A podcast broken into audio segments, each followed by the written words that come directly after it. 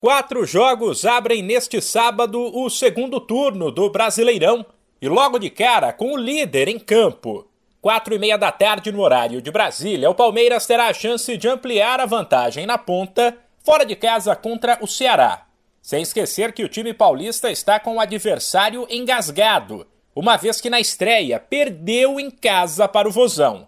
No mesmo horário, o Goiás recebe o Coritiba para um confronto direto entre equipes que lutam contra a degola.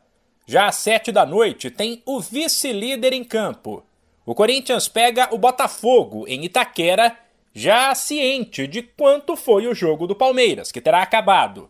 Ou seja, estará mais pressionado se o Verdão vencer e disparar, ou mais motivado com a possibilidade de encostar caso o rival tenha tropeçado. O último jogo do sábado será às 8h30 entre um Flamengo que vem de três vitórias na competição e entrou no G6 e um Atlético Goianiense que está no Z4. Se vencer mais uma, o time carioca colocará uma baita pressão sobre os rivais da parte de cima da tabela, que jogam no domingo. Ele deixará para trás os Atléticos Paranaense e Mineiro, assumirá o quarto lugar e abrirá vantagem sobre o Inter, primeiro time fora do G6.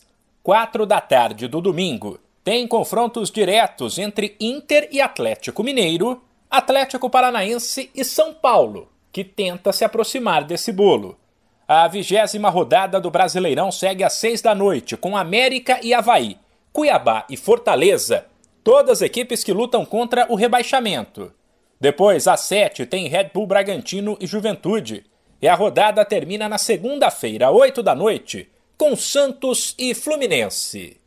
De São Paulo, Humberto Ferretti.